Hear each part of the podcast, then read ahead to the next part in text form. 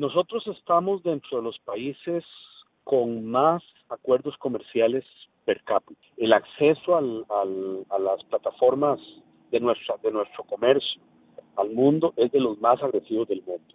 Nuestros mercados son muy diversificados. Este año, como usted vio, tenemos crecimientos importantes a Norteamérica y a, Europa. Esos son los mercados más tradicionales, digamos, que tenemos, ¿verdad?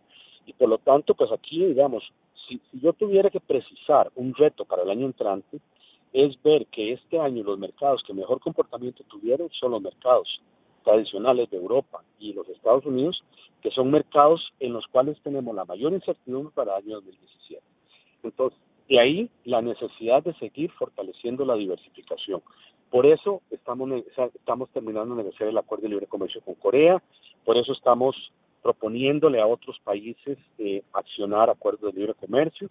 Acabo de regresar con el presidente de los Emiratos, que es un mercado con un enorme potencial.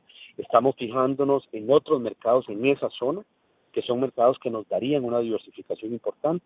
Me he reunido con los ministros de Comercio de Nueva Zelanda y Australia, explorando posibilidades de desarrollar comercio con ellos y seguimos viendo que en esta coyuntura donde los mercados que más crecen son mercados que van a tener incertidumbres importantes este año y el que sigue, lo que estamos haciendo es focalizando fuertemente en mercados alternos. Asia Pacífico, sí, Asia Pacífico, Medio Oriente, eh, son, son regiones en las que estamos poniendo mucho énfasis.